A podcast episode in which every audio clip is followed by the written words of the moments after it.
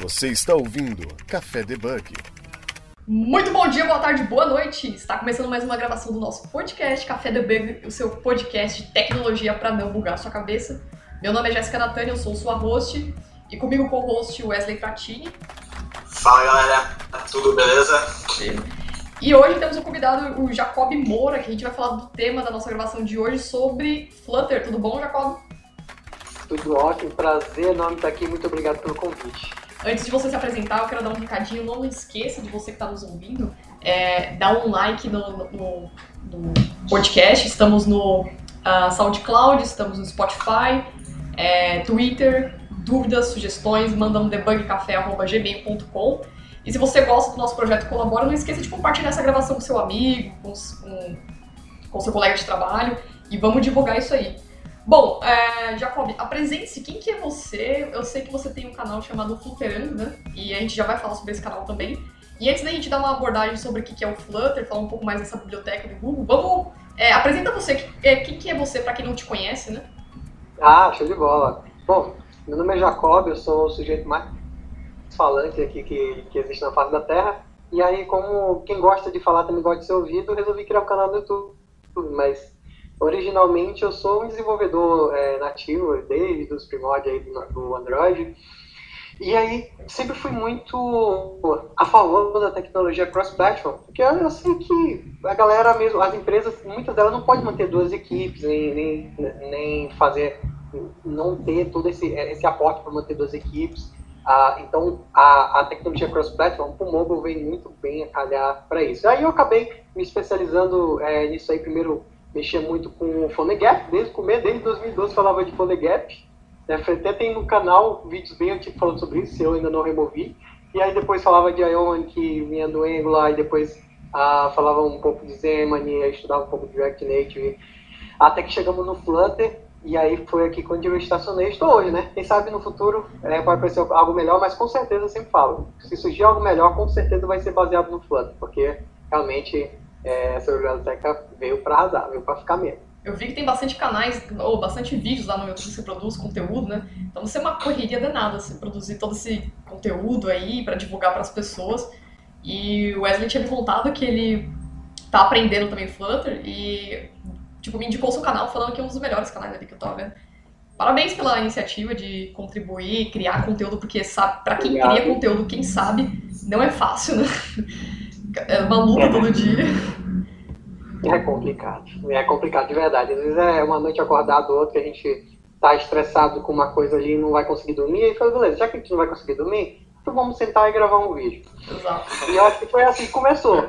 E realmente tem. É, ou vamos ajudar a galera na comunidade, vamos trazer aquele espírito de comunidade de volta. Né? Eu não sei se foi muitas comunidades que eu vivia, que era do PHP e do Java, realmente o pessoal deu uma fechada assim e na minha época, quando eu chegava e tinha uma dúvida, a galera chegava pra gente e falava assim: Ah, você tá com uma dúvida nisso aí? É, cara, você pode me ajudar? Eu falei: Posso te ajudar sim, fala comigo no PV. Aí me cobrava um valorzinho, às vezes a gente tinha que pagar. Então eu realmente perdeu aquele espírito de comunidade. Uhum. E aí eu fiquei com uma vontade de ter isso de volta. É, eu tenho muita inveja da comunidade do JavaScript, que eu acho que é uma comunidade bem unida e várias outras comunidades uma coisa, uma que eu espelho muito também são as comunidades mais enterprise, que eu digo assim, né, que são em volta de uma empresa, como por exemplo da, da Rocket que faz realmente um trabalho incrível ali com React Native, com Node, tá? toda a sua stack, e, e em volta ali tem uma comunidade bem forte, realmente a galera se ajuda, e eu queria muito trazer isso para tecnologia, uma tecnologia que eu acredito. Aí foi daí que, como realmente não tinha ninguém falando na época, eu, eu, assim, não tem ninguém falando, então eu tenho que falar. Se não, pode ser que morra Sim. na praia. Assim como aconteceu com, com, com Grails, né? O pessoal mais antigo aí talvez conheça o Grails, que é, é como se fosse um, um, Ruby, um Ruby Rails feito em Java, né? Mas você usava Groove ali, compilava com ponto .war e você subia para o servidor. Era realmente um negócio bem, bem bacana, muito semelhante ao, ao, ao Ruby on Rails para desenvolver ali, fazer, fazer uns CRUDs rápidos da vida ali. E ele morreu por falta de comunidade. Então, quando eu vi o Flutter, eu falei, nossa, eu não quero voltar a fazer as coisas que eu fazia com o React Native ou com, o Ionic, né? E também é muito complicado, os clientes não querem aceitar um valor. Eu já desenvolvia no Android também com Swift ali. E eu realmente saber que é, muitos dos meus clientes não iriam pagar, e os futuros clientes também não queriam pagar é, um valor a mais e demoraria mais, principalmente startup que tem que ter as coisas rápido, né, para depender, que depende de aporte de, é, de investidor, né, e para cap, é, captar isso, né, tem que realmente entregar algo rápido. E eu não queria realmente voltar para o Eurix e não, tem que fazer o Flutter dar certo, então bora lá. E aí eu criei um blog chamado Flutter Errando. Flutter e errando. Que deu certo, ficou fluterando, né? É, Flutter e errando. E aí, quando eu fui comprar o domínio, né, que inclusive tá, tá fazendo já, já fazendo dois anos ali de, de, de, de comunidade, eu acabei escrevendo errado. Quando eu fui escrever, ficou fluterando, ficou realmente é, desse jeito. E depois que eu fui ver, eu achei legal e deixei. E é, aí, deu certo, né? Flutei errando, ficou fluterando, porque realmente eu sempre tive essa ideia de fazer as coisas é é melhor você ir fazendo, quebrando a cabeça e aperfeiçoando realmente. Eu acredito que esse é o melhor caminho, né? E por isso que eu falei, é, flutei errando, ele ficou fluterando. Então pronto, tá aí, ficou fluterando até hoje. Deu certo. É, o Jacob, é, no meu caso, eu não entendo muito de frameworks é, IS, essas coisas mobile também, eu sou desenvolvedora back-end web, né? Então eu sou bem leiga. E a única coisa que eu sei, porque eu tô vendo aqui na pauta, é que o Flutter é um kit de desenvolvimento de interface do Google, né? Só que para iniciar essa gravação, explica pra gente, pra, pelo menos para quem não sabe, não tem conhecimento, o que, que é o Flutter e quais o seu, as suas vantagens de estar utilizando o Flutter para quem, de uma forma bem genérica, assim. Bom, para falar a importância do Flutter, eu tenho que contar uma historinha, mas é, é bem rápida. Eu geralmente quando estou dando aula, às vezes eu, na faculdade, eu acabo falando um pouco dessa história. É porque na realidade hoje eu tenho a mesma idade do Java. Né? Eu tenho 29 anos e o Java também nasceu em 1991, portanto ele também tem, está quase chegando aos 30 anos. Né? E o Java, ele veio com essa ideia de ter um, um, um código portátil, né? Você ter uma portabilidade melhor do código. Por exemplo, você tinha vários sistemas operacionais ali, tinha o Solaris, Linux ali, ah, você tinha outras outras é, distros, e falar disso, mas outros sistemas operacionais mesmo que fosse baseado no, no Linux, era pago, como o Mac, o Mac, o Mac X, né, o Mac, o, o Mac OS de hoje. Né, e o Windows estava nascendo ali, né, era beta na época, mas ele só veio lançado, ser lançado em 1993. Mas já era um sistema que a galera veio usando. Né? Então o Java veio para resolver esse problema, para você não precisar escrever um código para o Solaris, um, um código para o Linux, né, um código para o DM da época e agora um, um código para o Windows, você tinha essa portabilidade de código. Você escrevia uma vez e executava nesse sistema operacional. Porque na época você tinha que escrever em C, C++, e aí você poderia estar usando a mesma linguagem, mas você teria que compilar em cada sistema operacional. E nesses sistemas operacionais aí, eh, você tinha que mudar uma coisinha ou outra. Então você tinha um if um else para cada sistema operacional. Então ficava aquela coisinha mesmo, não era tão portátil, né? E você tinha que ter sempre um sistema do lado. É como, é como hoje, né? Você precisa de ter um Mac para ter o iOS e um outro sistema qualquer para ter o, o, Android, apesar que você pode fazer no, no, no macOS também.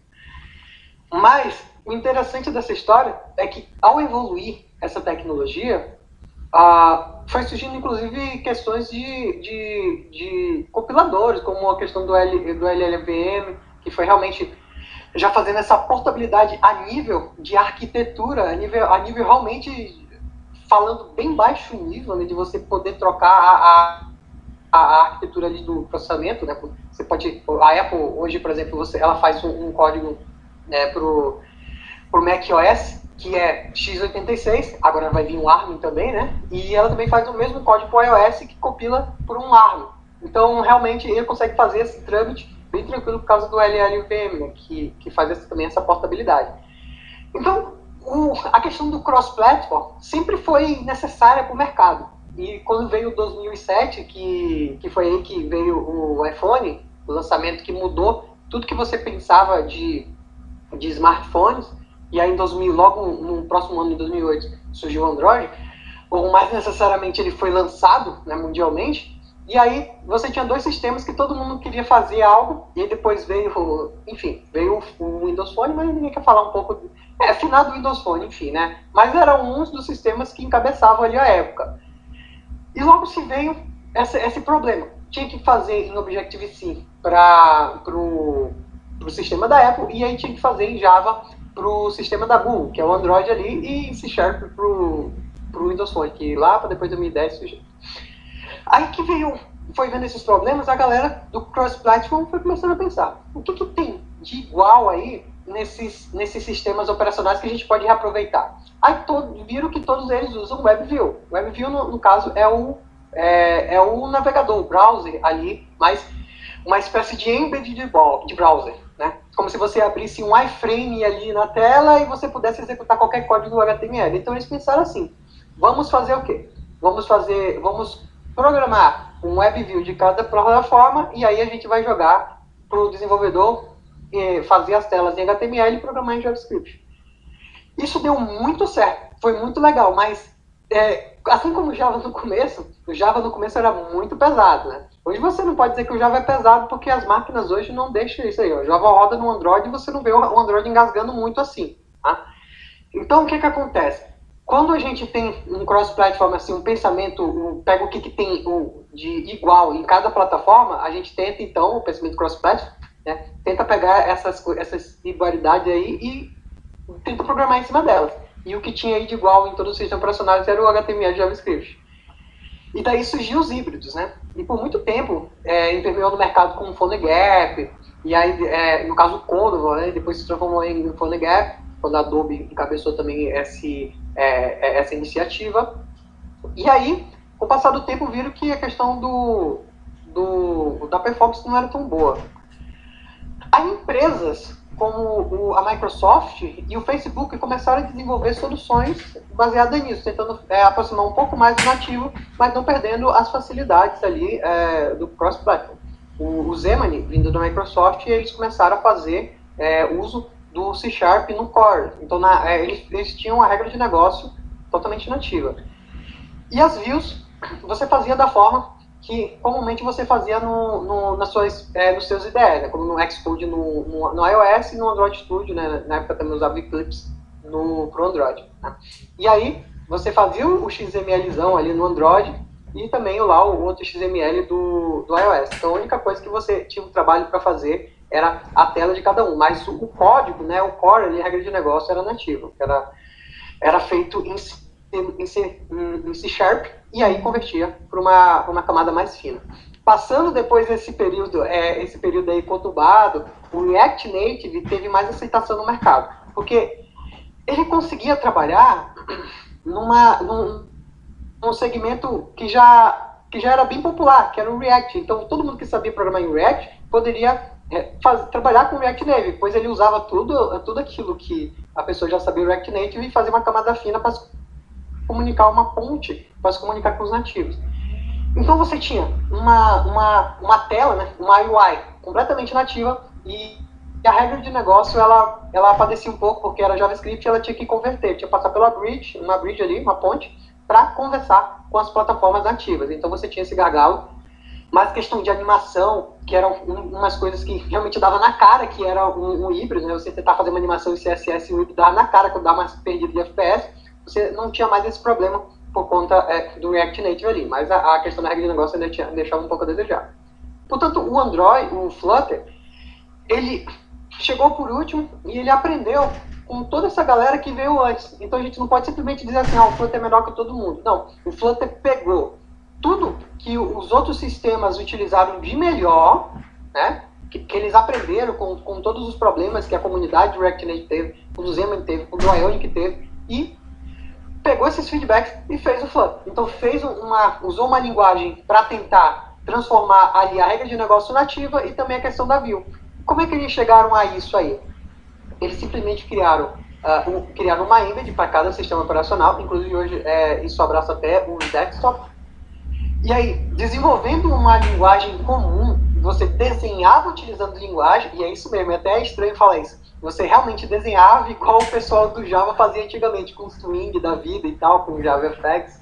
Então, você utiliza classes para você desenhar a tela né, no Flutter, e aí você compila tudo para nativo. Mas aí tinha um preço. Eu não poderia usar mais os widgets nativos, os chamados OEM de cada plataforma. Então eu realmente tinha que criar tudo do zero. Então a equipe do Flutter teve que criar todos os widgets padrões, né? teve que criar tudo do zero.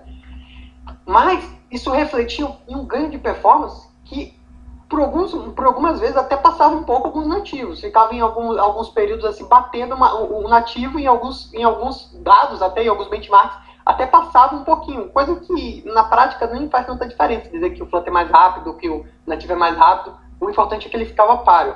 Por quê? Ele simplesmente pegava, compilava tudo aquilo que era feito em uma camada lisa ali, uma camada bem fina de C Sharp e tinha um motor que era o Skia, né? que, que é meio focado em jogos e aí fazia aquela coisa mais baseada em jogos ali, aquela gamificação de código para desenhar a tela. E com isso nós tínhamos ali uma espécie de jogo, como o Unity faz ali para rodar aquele jogo super pesado, mas para fazer aplicativos.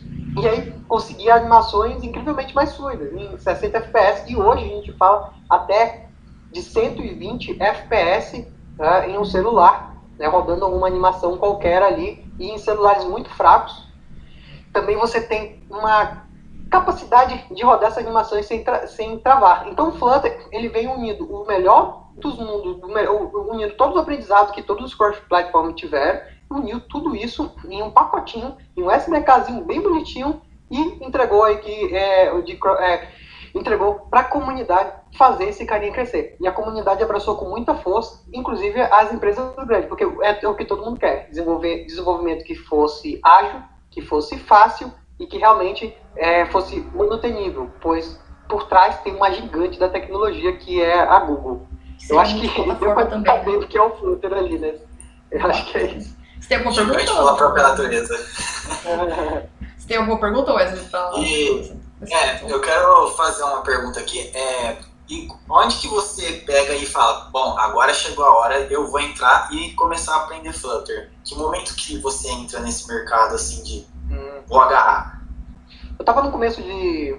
Na verdade, eu sempre acompanhei o Flutter porque eu sempre tive que estar acompanhando o Google, né? Como eu desenvolvia nativo, na época nativo do Android, Nossa, eu sempre estava ali, sempre estava olhando o Google da vida, ele sempre estava vendo as coisas no Google I.O. E sempre via eles falando do, do Flutter ali, tinha um outro nome na época, mas eu deixava passar. Eu falei, eu acho que não vai dar certo não, né? E vai passando, vai passando. Quando foi em 2008, e o pessoal a, apresentou o Flutter ali mesmo, oficialmente. Na verdade, oficialmente, mas mesmo assim ainda era beta. E aí eu vi, cara, isso pode dar certo. Se isso, mesmo isso não sendo tão bom como na época eu realmente amava, idolatrava os nativos ali, eu pensava assim, se isso aí não for tão bom quanto os nativos, pelo menos ele é melhor do que um Ionic com React Native da vida. Para você é, escrever, porque eu já estava meio que perdendo a vontade de, escrever código. E aí, quando veio essa situação do, do declarativo, de você desenhar a tela com realmente com orientação objeto, com classes, com métodos ali, aí eu, eu comecei a lembrar tudo aquilo que eu passei há anos atrás com Java, né, com Swing, e aí eu realmente pensei assim, pô, cara, aquilo que era a época, desenhava tudo fácil, do jeito que queria, eu acho que pode vir a dar certo. E aí, foi quando eu estava no meio de um aplicativo de, de no meio de um aplicativo qualquer fazendo é, um cliente de Ionic, que eu pensei, que eu parei no meio de uma animação e aí eu pensei, cara, tá muito complicado e não tá legal. Tá travando e não tá do jeito que eu quero. Vou tentar fazer isso Flutter. Então, aquilo que eu tinha demorado duas semanas para fazer em CSS ali, eu, eu, eu entendi e aprendi e fiz rapidamente em uma semana, né, com Flutter. Foi a hora que eu parei e pensei, cara, o Brasil precisa disso aqui, porque isso aqui pode alavancar, pode trazer muita gente para o mercado, porque é fácil, é tranquilo e realmente vai trazer muita gente e vai ajudar muitas empresas. Então, Foi a hora que eu puxei ali. Opa, só... Ah, desculpa, só te interromper. Então, muita gente que começou ou estava trabalhando com desenvolvimento mobile, é, Android nativo, naquele boom, né, que começou uhum. a ter mais produtos e apps. Então você pode dizer que algumas dessas pessoas, ou pelo menos a maioria, não sei, conseguiu seguir a linha do Flutter. Pois é. Aí, é, exatamente. A, a, como, como via muita gente que, que era mais antigo ali, você vai ver que tem muita gente no Flutter que era mais antigão. Essa questão do declarativo chamou atenção. Em contrapartida, essa, essa questão do declarativo é, veio, veio assustar muita gente que era acostumada com os arrastos e solta do Android Studio, do Xcode. Né? Se você arrastava um botãozinho ali, fazia um botãozinho XML, aí realmente assustou um pouco. A gente, é, a, mas a gente que era do Swing ali começou a achar o máximo. Mas todo mundo que achou estranho, passou um tempo, acostumou e viu que a questão do desenvolvimento é, mais focado na, no, no, declarativo, é mais fácil de você desenhar qualquer tipo de tela. E aí foi foi aí que a gente começou mesmo, chamamos, chamamos, chamei algumas pessoas que estavam com o mesmo pensamento e a gente foi montando a comunidade no WhatsApp, depois cresceu tanto tempo pro Telegram e depois pro Discord, Facebook, criou um canal no YouTube. Não tinha tempo, né? Fazia live, porque não tinha tempo de fazer é, vídeos ali editados. Então eu realmente fazia lives para tentar entregar as coisas o mais, mais rápido que pudesse. E a gente fazia desafios no final de semana, é, realmente virando a noite. E aí, num desse desafio, a gente resolveu fazer o aplicativo da Nubank. Isso ainda em 2018. E aí, quando a gente, quando a gente é, clonou o aplicativo da Nubank, a gente botou no GitHub, aí todo mundo virou febre, todo mundo falou ali, foi legal. Aí depois de um tempo o pessoal da Nubank entra em contato queria contratar. Aí eu não sabia por quê. Será que a Nubank vai entrar pro Flutter ali, né? Eles viram que era possível, né? A gente conseguiu mostrar para eles que era possível, que a gente fez o aplicativo dele, a cara deles ali em, em duas, três horas. E aí a gente até brinca que foi a gente mesmo que, que que fez essa. que mostrou pra galera do Nubank que era possível e, e, eles começaram a mexer lá dentro lá com, com o Nubank. Eu não sei se foi isso, mas que a gente foi o primeiro a fazer o clone da Nubank, até virou meme, né? Que todo mundo pega do quanto quer fazer o clone da Nubank, né?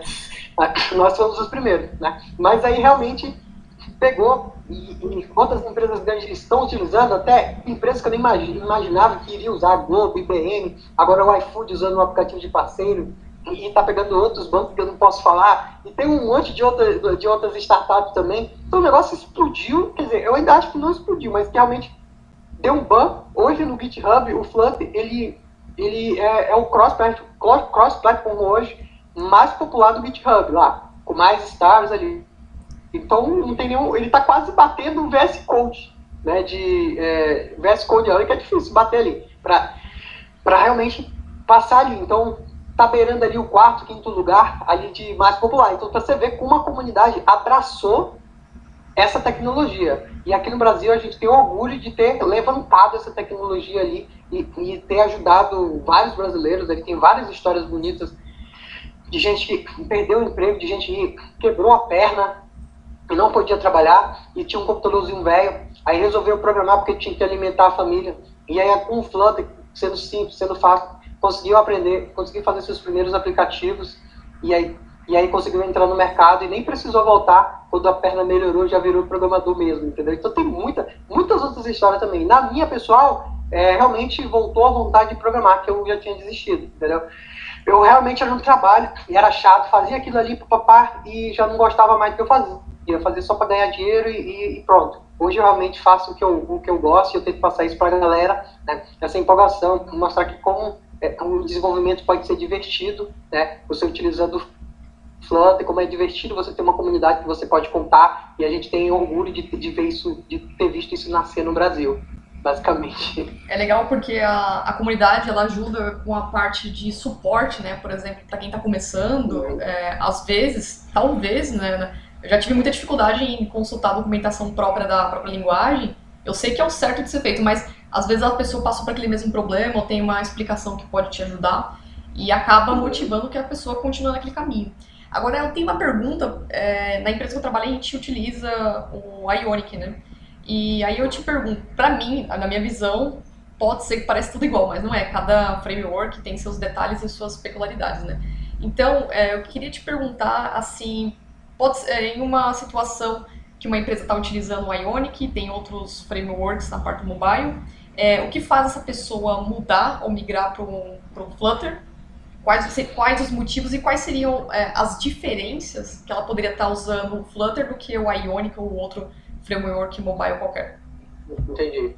Na realidade, hoje, o que faz as pessoas que já têm um código legado migrar para o Flutter é mais a questão da manutenabilidade, né? Que a galera às vezes sente um pouco de dificuldade com, com os frameworks, porque assim, o, o JavaScript e o HTML eles são incríveis, mas é, eles estão ali meio que gambiarrescamente fazendo um trabalho de, de híbrido, mas eles não foram criados para aquilo. Resolve muitos problemas. O pessoal fala para mim, ah, se você for fazer um to-do list, é melhor você fazer com Ionic ou com Flutter? Bom, você faz com o que você quiser, porque realmente com dois você faria rápido. A gente está falando aqui de aplicativo que gera renda, que gera valor ali por uma determinada empresa. Então, se realmente, às vezes pensando, ah, vou manter esse aplicativo porque ele já está feito.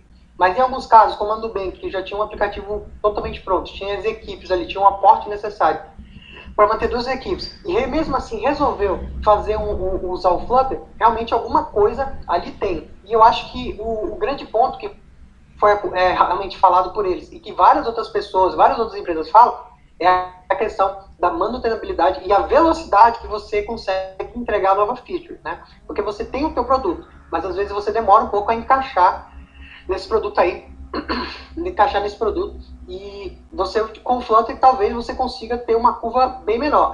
Como eu falei anteriormente, para mim fazer a feature lá que eu estava fazendo em Ionic, eu demorei uma semana, sendo que nessa semana eu tive que aprender tudo sobre o Dart ali, o mínimo que eu, que eu poderia aprender, e alguns widgets para me poder executar a mesma tela que eu estava fazendo no, no, no Ionic, que eu fiz em uma semana. Então, realmente, teve, no meio dessa semana teve tanto o projeto e a curva de aprendizagem. Então, é, é aí que eu paro assim, se realmente teu problema é questão de manutenção, é melhor, é, eu acho que o que resolve esse problema de manutenção é a questão da linguagem fortemente tipada. E, o, e a questão da arquitetura, coisas como Solid, coisas como Design Patterns, né? Mas aí que tem a, a, que tem a grande situação. O Flutter serve para você usar, usar tudo. Aí a gente pode pensar mais é, naquela, na questão da equipe. A equipe ela tem, ela tem um, um background todo em JavaScript, então se o projeto tem que sair rápido também, você não vai querer que todo mundo aprenda já é, Dart para poder programar em Flutter, mesmo o Flutter sendo maravilhoso é mais sensato você sentar e fazer com que a galera programe em JavaScript. Porque no fundo, no fundo, não interessa o que é melhor ou pior. Interessa o que, o que, o que serve para você entregar a sua feature. Então você tem que olhar a sua equipe. Se a sua equipe é, vem de C Sharp ali, se você tem uma pessoa que ela manja de C Sharp ali, né? Então é mais, é mais legal que essa pessoa pense no Xamarin. Porque aí ela já tem um, um background, a linguagem mãe dela já é o C Sharp, então a facilidade dela talvez seja muito maior. Mas, mas eu vejo muitas pessoas que mesmo tendo, é, mesmo tendo um, esse background com outras linguagens, preferem usar o, o Flutter porque a gente está falando apenas de um, de um front-end. A regra de negócio pesado acontece no back-end.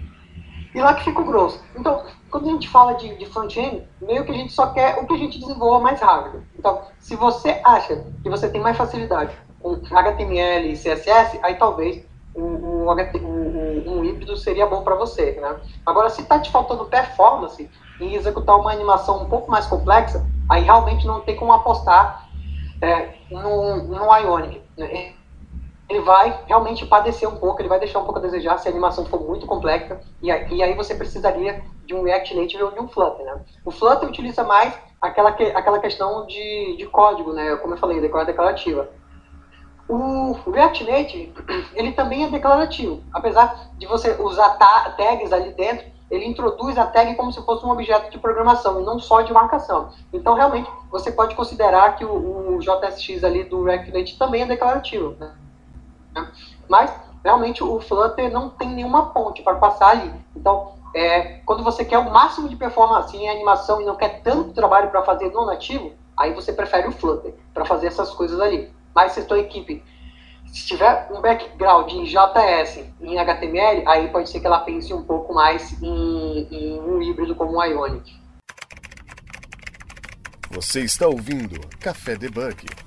Tem uma pergunta aqui, né? vamos ver. É, por exemplo, uma empresa ela tem um time de desenvolvimento de Android e um time de iOS. Não seria viável ela pegar esse time e colocar esse time para aprender Flutter e lançar o app em Flutter? Depende do app. Porque tem app que por mais que você tenha pontes ali, que você tenha algum, por exemplo, a comunicação do Flutter com o nativo, Dart especificamente, é através de método chain, que é uma espécie de pub-sub, que você envia algo o nativo ele te retorna algo, né? Não uma bridge como o JavaScript, porque ele realmente se conversa bem baixo nível. Mas tem coisas realmente que pode ser que dependa só do nativo. Vamos supor, é, Existem aplicações, né, é, a gente fala assim, ah, qual um aplicativo que, que tem que ser seguro? Um aplicativo de banco. A gente vê que vários aplicativos de banco estejam utilizando Flutter. Tem empresas que, que funcionam com, com força de vendas, por exemplo, como o pessoal. Nos, esquecendo o nome da desgraça, esqueci. esqueci. Quando você for lembrar, gente foi. Lembrei, lembrei agora. O to, a Tótimo, né? Que você realmente precisa de ter algo nativo ali para funcionar, você botar um jarzinho ali. Então, realmente, é, tem casos bem específicos, mas hoje muito raro que a galera prefere o nativo. E assim, incontestavelmente, o nativo é superior ao Flutter, porque é nativo, tanto no Android quanto no iOS. Se você tiver dinheiro para você manter duas equipes, ótimo. Você está aí com o melhor dos dois mundos. Você está pegando o máximo que você consegue dos aplica do aplicativo. Agora, se tua regra de negócio não, não, não, não precisa de ter tanta assertividade com questão ao hardware, né? Quando a gente pensa mais em, em hardware assim, então, acho que o Flutter acaba sendo uma boa ideia. Né? Existem muitas empresas, Nubank, como a gente fala ali, a Globo, outro exemplo tudo mais, que poderiam ter uma equipe nativa, uma para Android e iOS, e, jun e prefere juntar para fazer, e treinou todos os engenheiros dela para trabalhar com o Flutter. Né? Então, isso aí não tem problema nenhum, vai ter regra de negócio da pessoa. Agora, existem algumas regras de negócio, e eu não vou te saber é, dizer qual, isso vai parecer que eu sou meio fanboy, mas porque hoje eu imagino que tudo, olha, olha é, o pessoal fala, ah, para conectar com o ClearSale, que é uma questão, uma espécie de tipo, uma, uma guarda ali para você fazer o negócio de pagamento, você precisa de tal ativo. Mas você faz um plug ali, pronto, conectou, já era, né? Ah, para você fazer pagamento, não sei o quê, mas geralmente você faz um back-end, você manda, back-end se vira e retorna. Como eu disse, o Flutter é um front-end. Então, só para coisa de repente, ah, você, eu quero realmente é, abrir um service aqui e quando esse service abrir, eu quero escutar o, o, o Bluetooth, se o Bluetooth fizer isso, tem que ativar o GPS, e existe muita coisa em background rodando assim, então realmente aí você vai trabalhar mais no nativo do que é, no front-end, então faz mais sentido você trabalhar nos dois nativos. Né? Entendi. Ô, Jacob, me tira uma dúvida. O, o Dark é essa linguagem que é utilizada para usar com o Flutter. Eu só consigo uhum. utilizar, programar o, usar o Dark com o Flutter? Ou ele é, é só específico para o Flutter ou ele utiliza em outros, sei lá, outros frameworks também? Então, o, o, a gente fala Dark, né? Mas é, é Dark é Dark. O Dark, né? Acho que é Dark, né? Pronto. Mas tudo bem. Até, não, até a gente fala Dark. Pode ficar, até, até a gente fala Dark, pode ficar tranquilo. Toca o Batman na cabeça aqui. Existe até, porque existe a piada de venha pro lado negro da força e a gente coloca lá, lá entendeu? Genial. A gente adora, então a gente adora isso aí, mas fica bem, bem tranquilo com relação a isso. O, o Dash, na realidade, foi meio que uma sacada da Google, porque, porque é, quem é do Android nativo sabe o, o, tanto que o Android sofreu, sofreu né, o framework em si, para trabalhar com Java. Porque o, o Java hoje é uma linguagem proprietária, né? O pessoal da hora que já tentaram meter um monte de processo na Google, queria pegar uma, uma fatia de mercado, algo que é meio que open, e já viu onde isso vai dar, né? Então, eles pensaram em usar o Kotlin, né? Até por isso no Android nativo, para poder ter realmente algo que, que for open, né? E aí eles poderiam usar o Kotlin para o Flutter. Só que a sacada do, do pessoal foi o seguinte, cara, a gente não precisa de uma linguagem de programação que para esse framework crescer com ela. A gente precisa que esse framework, esse toolkit, ele faça essa linguagem de, de ele faça essa linguagem de programação crescer. Então eu preciso de uma linguagem que se o Flutter precisar de tal coisa, o Flutter, eu possa chegar lá e mexer. Né? Então qual a linguagem que está engavetada aqui é o Dart. Que o Dart nasceu em 2011 e tentou, uh, e tentou substituir seu superset de JavaScript, o qual ele falhou miseravelmente. Coisa que o TypeScript consegue fazer com o Primor. Dart não conseguiu. Então ele ficou engavetado lá. Aí a galera pegou, né? Não sei também se foi isso, se foi o que me falaram, mas pode ser também que a galera falou, gente, a gente tem uma linguagem aqui, a gente gastou milhões aqui para fazer uma linguagem, cara, dá ter um jeito de botar no front aí, pra usar esse cara. Mas o, o, legal é que quando o Flutter precisa crescer, eles, e, e, o Dart é o impeditivo, a linguagem de programação é impeditivo, o que, que eles fazem? Eles vão lá, pá, e muda a a linguagem, e aí consegue fazer o Flutter crescer. Então por isso que o Flutter ele cresce muito rápido. Ele cresce a espaços rápidos. Coisas que o, o React Native sofre, porque ele não tem controle sobre o JavaScript, né?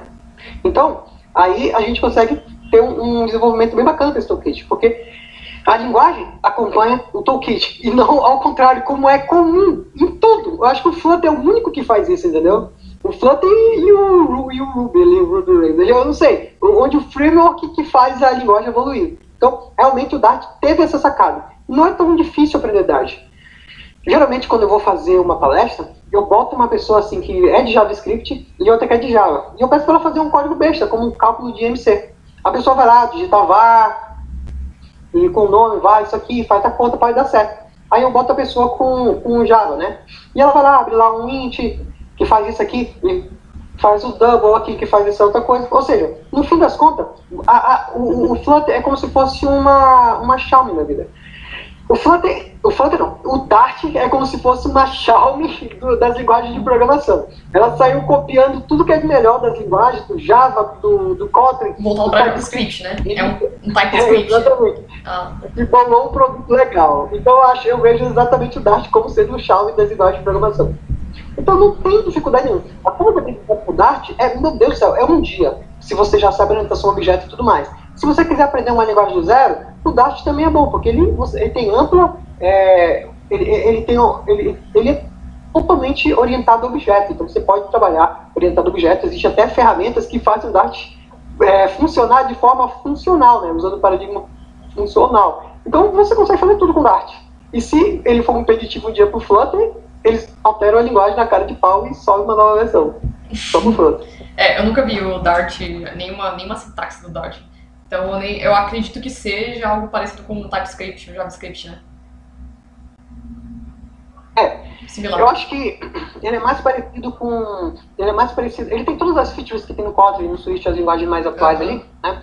Mas eu acho que ele, que ele puxou mais pro lado do, do Java e pro lado do JavaScript, né? Ele é como. Ele tem essa questão do, do da tipagem à esquerda, né? Coisas que as novas linguagens têm a tipagem à direita né, que o Kotlin e o, e o TypeScript, por exemplo, né, e o Swift, você dá dois pontos e você bota a tipagem ali à direita, né, já o, o, o segue o mesmo padrão que o Java e bota a tipagem à, e, é, à esquerda. E também você pode definir que essa tipagem, essa, esse, essa, essa, esse campo, né, essa variável não seja fortemente tipado. Então você pode trabalhar ali com um operador dinâmico, como var, como find, então, você realmente não precisa declarar o tipo. Esse tipo é inferido automaticamente, mas mesmo assim o Dart é uma linguagem fortemente tipada que tem a possibilidade de trabalhar com um tipo bem primitivo, que é o Dynamic.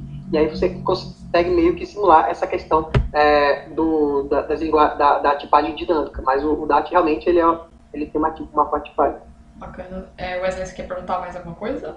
Eu tenho uma pergunta aqui fazer também. Pode perguntar, pode perguntar. Pode perguntar. É, na verdade, o Jacob, Jacob ou Jacob, não sei como que chama.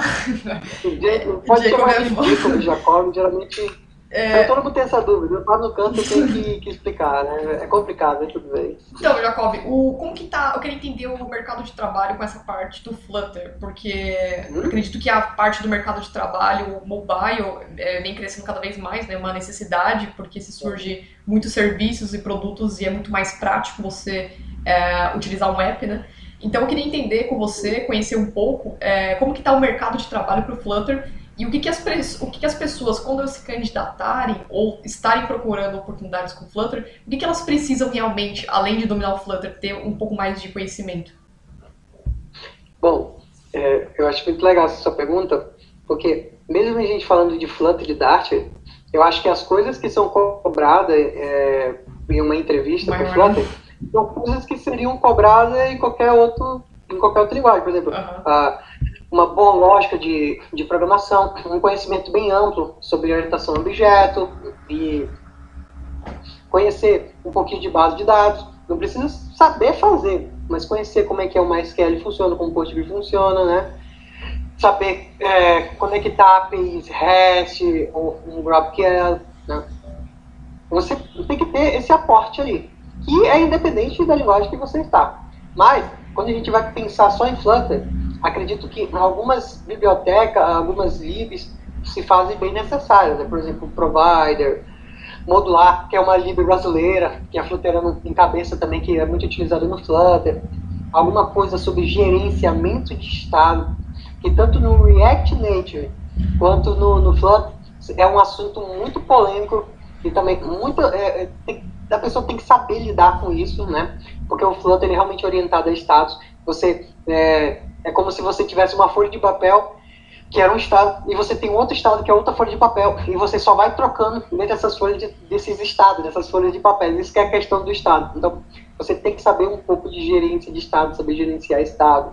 É, e você tem que saber mesmo a sintaxe do Dart e conhecer a questão da, é, dos widgets, né? Conhecer o mínimo possível dos widgets para você construir as telas ali, né?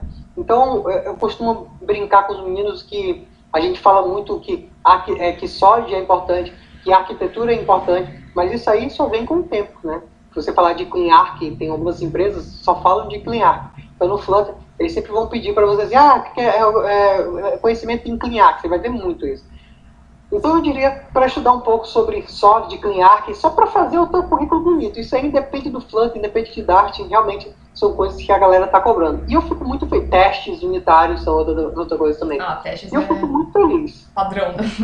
Por isso, é, eu fico muito feliz disso, de ter descido esse conhecimento para a galera sobre testes, principalmente, que a galera não gosta de fazer, que acha que é, é, demora mais. Eu, na minha opinião, demora mais. Você tem que criar tela para você testar a tua regra de negócio e ficar testando na mão, enquanto você poderia ter automatizado esse teste e você só faz ele uma vez é, e não fica refazendo esse teste. Por, por média, Como segundo o Neymar, ele fala que a pessoa demora, é, demora, demora cerca de seis minutos para desenvolver, para fazer uma linha de código útil. Aí todo mundo olha assim, mas a gente faz um monte de linha de código na programação. É, mas é porque você não passou da etapa de refactor, né? Que você tem que olhar o que você fez e no fundo, no fundo, às vezes você apaga tudo e deixa só um ponto e vírgula, que é só aquilo que vai incrementar a tua regra de negócio. Realmente é verdade. E, como e que é feito esse, fa... Você falou já em teste, pegando esse gancho já te interrompendo, como que é feito o teste na parte do Flutter? É, você tem alguma... tem libs específicas e tem testes específicos? Você acha que seria na parte de interface, né? Ou, pa... ah, de integração também, né? É, então, os testes no Flutter, eles já entram no, junto com o SDK, isso que é interessante, né? Mas não são diferentes do que é o Jasmine no, no JavaScript, né? Ou o próprio, o próprio Unitext lá do Unitext do, do Java. Então, realmente, você tem Mockito, então você tem tudo que você precisa para fazer os seus testes unitários. Né? Quando a gente fala de teste de integração, ah, no sentido de drive, né, que é quando você um robô abre o aplicativo e testa, o Flutter ali é o único sistema mesmo, único que consegue nativamente ter uma, um, uns testes de, de componentes visuais. Então eu consigo pegar um componente visual e fazer um teste nele, entendeu? Fazer simular um clique sem eu precisar de ter um, um, um driver, né? Sem abrir o tag e imitar um robôzinho ali, como é feito o teste de integração. E se você precisar disso, também você tem a questão de você escrever um teste em que você simula os cliques e você consegue realmente recuperar qualquer widget, simular simular escrita e tudo mais e criar os seus testes de integração bacana. E aí, como tudo é meio que transparente, né? Você não precisa de ter tanto hardware para executar esses testes. Você acaba, é, você acaba diminuindo muito o trabalho do teu, do teu CI, tá? Para você quando, quando você realmente precisar automatizar esses testes, essa, esse teu, essa, esses teus ambientes, é, de teste, de integração, de, de ponta a ponta, né? Você realmente fazer as coisas sem precisar de ter um agente e uma máquina ali rodando um emulador para poder testar essas coisas. Obviamente que você pode fazer isso. E, que, e, e, você também pode fazer isso com o Flutter também, de abrir um emulador e fazer os testes ali de integração usando o, o, o teste de driver ali do Flutter. Mas se você não, não, precisar, não quiser fazer isso, você pode fazer totalmente de forma transparente e eu acho que isso é uma das coisas mais legais do Flutter, é a possibilidade é, de você fazer esse tipo de teste e não precisar de nada externo. A equipe do Google já colocou diretamente no SDK. Isso mostra realmente a importância desse tópico que, infelizmente, ainda é, é muito mal visto por quem está iniciando, enquanto que deveria ser, é, deveria ser realmente algo primordial para quando se está aprendendo. Bacana. E para vocês que estão ouvindo a gravação e queira aprender Flutter, eu não tenho, acho que a melhor referência a não dizer o canal do, do Jacob, porque eu tava dando uma olhada e você tem muito conteúdo, tudo bem explicadinho e tem vídeos ali, cursos, né, Wesley, que para alguém for pegar para inicializar, já tem uma formação bacana, já tem uma entrada, um know-how ali que já consegue criar alguma coisa, alguns projetos, é, tentar entrar um, é, uma, uma proposta, uma vaga de trabalho, né? Então acho que é uma das minhas referências. Você aliás, Ele lançou um novo curso aí de Flutter, o último curso que ele lançou. Tô fazendo, tá genial. Legal, Olha, olha, críticas, são os elogios, né? Graça pra galera ali. e tem uma, mais uma pergunta. Como a gente viu o Flutter para mobile ele tá crescendo cada vez mais. E o Flutter para a parte de web, desktop, como que é... é esse mercado aí? Como que a galera tá vendo isso? Rapaz, está crescendo bastante ali. Eu mesmo estou fazendo umas refatorações aqui num projeto já visando o web. Né? A, gente, eu, a gente já sabe que o web vai ficar 100% em breve, ainda esse ano, mas hoje o status atual deles é de beta. Então, não é indicado para produção, mas com certeza no futuro vai ser um, um passo bem minúsculo para você transformar o seu aplicativo que você tem hoje em uma PWA. Então, cara, ainda esse ano você vai ver esse cara muito bacaninha. Lembrando que dia 4 de dezembro o Flutter é, faz aniversário. Muito provavelmente, pela mãe Google, que marqueteira que é, pode estar utilizando dessa data para fazer alguns anúncios. E olhando, olhando as coisas internas e outras coisas que a gente não pode falar, porque a gente, é, mesmo participando das questões ali do que acontece interna, a gente tem uns NDA que jogam na nossa cara, pode ter certeza que, um, que vai ter muita coisa bacana em dezembro e talvez, e só talvez, venha essa questão do web. Os apps estão crescendo aí também é, mais lento que o web. Eu acho que o foco está no web, né? E, a, que é um pouco o contrário que eu realmente prefiro. Eu realmente preferiria que, preferiria que o foco estivesse no desktop. Porque, tu imagina só, um VS Code feito em Flutter, né? Que hoje é feito em ou um Discord da vida assim, entendeu? Feito, feito assim, totalmente em Flutter. Um frente de caixa feito em Flutter, né? Finalmente, frente de caixa, um RPs que fossem bonitos, né? Porque frente de caixa geralmente são ridículos. E você tinha ali uma frente de caixa bonitona, bem moderna e tal. Então, realmente, é, eu, achava, eu acho que isso vai explodir mais no mercado do que o web. Que o web, vai, o web só vai explodir porque a, é, a galera é mais curiosa e tal. Mas eu acho que a grana mesmo só vai é, as empresas que está nas empresas só vai realmente chamar a atenção o Flutter Desktop por enquanto e não o web. É por isso que eu, eu preferia que desse foco no Desktop. Mas o web está vindo aí e, já já vai, vai bombar aí. Pois esse ano mesmo ainda, você vai ver, ele vai estar vai tá, vai tá no Bacana. Bom, vocês têm mais alguma pergunta para fazer? Não, por aqui tudo ok. Bom, Jacob, a gente chegou no fim da nossa gravação. Eu gostei bastante de conhecer um pouco sobre o Flutter. Eu vou dar uma olhada a mais é, na stack, ver um pouco, embora não seja muito o meu forte, né? Mas eu acho que é bacana a gente conhecer como que é feito por trás das coisas que a gente usa principalmente app, que é um mundo bem, bem grande, assim. E é, agora aqui chegou o momento do jabá, né? O momento que a gente deixa o participante divulgar todos os Boa. materiais, embora já esteja na nossa pauta, para quem quiser, para vocês que estão ouvindo, clica na pauta, na descrição desse episódio, e vocês vão ver os links e os contatos do Jacob. Mas de qualquer forma, eu vou deixar você esses minutinhos para poder falar e divulgar mais seu trabalho, projeto, que, como que as pessoas podem te encontrar também. Bom, Consultoria. Bom, Fluterando, né? Canal no YouTube ali, barra Fluterando. E realmente, o meu intuito com isso, né, eu não tenho nem ganho financeiro, é realmente uma coisa que eu faço bem altruísta para levar o Flutter para que o Brasil seja reconhecido, todo mundo olhe para o Brasil e pense, ali tem referências em Flutter, né? E olhar assim que, que nós não estamos para brincadeira, que nós somos realmente bem fortes em alguma tecnologia em questão, né? Então esse é o meu sonho, por assim dizer. É, é, é, isso que eu, que eu espero nesse trabalho todo. E a gente divulga tudo de graça. Então você tem curso, se você nunca mexeu com programação, tem curso de lógica de programação em Dart, tem curso de Flutter no YouTube que a gente está fazendo ali. Já tem 27 aulas e saindo mais. Todo fim de semana sai mais, que é o tempo aí que dá pra gente virar uma noite, poder dormir o dia inteiro. Então vai, vai vir bastante coisa sempre nos finais de semana ali. Então, é, entre no canal, mas eu acho que o maior, a maior fonte de aprendizagem, aprendizado, está na comunidade. Entra na comunidade do Telegram, no Discord, no Facebook, que é a galera ensinando e se ajudando. É assim que, que eles conseguem aprender mais. E você vai aprender assim também, perguntando e depois ajudando a outra galera. Isso aí vai deixar o conhecimento bem fresquinho sempre na sua cabeça quando você precisar. Então, Fica aqui meu abraço meu, e meu agradecimento também. Você coloca o, o link do Telegram aqui da comunidade para as pessoas que estão ouvindo o podcast conseguir pegar o link nessa gravação? Coloco sim, coloco sim. Mando, mando pra vocês aí.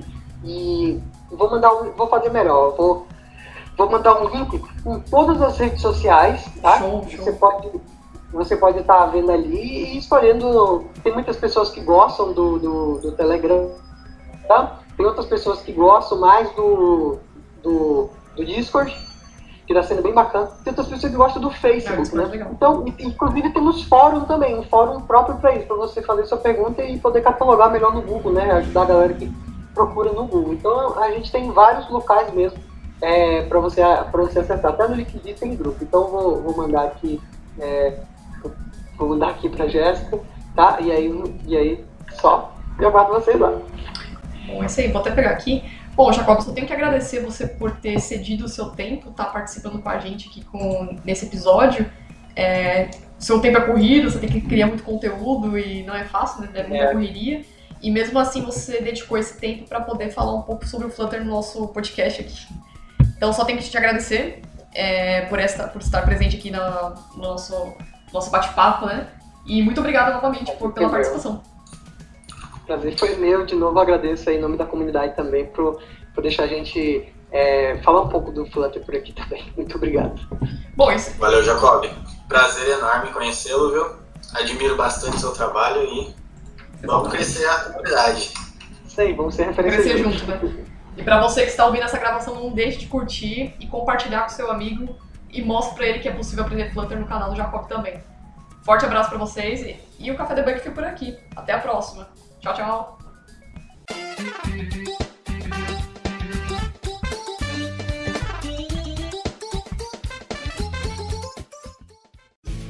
Este programa foi editado por Café Debug.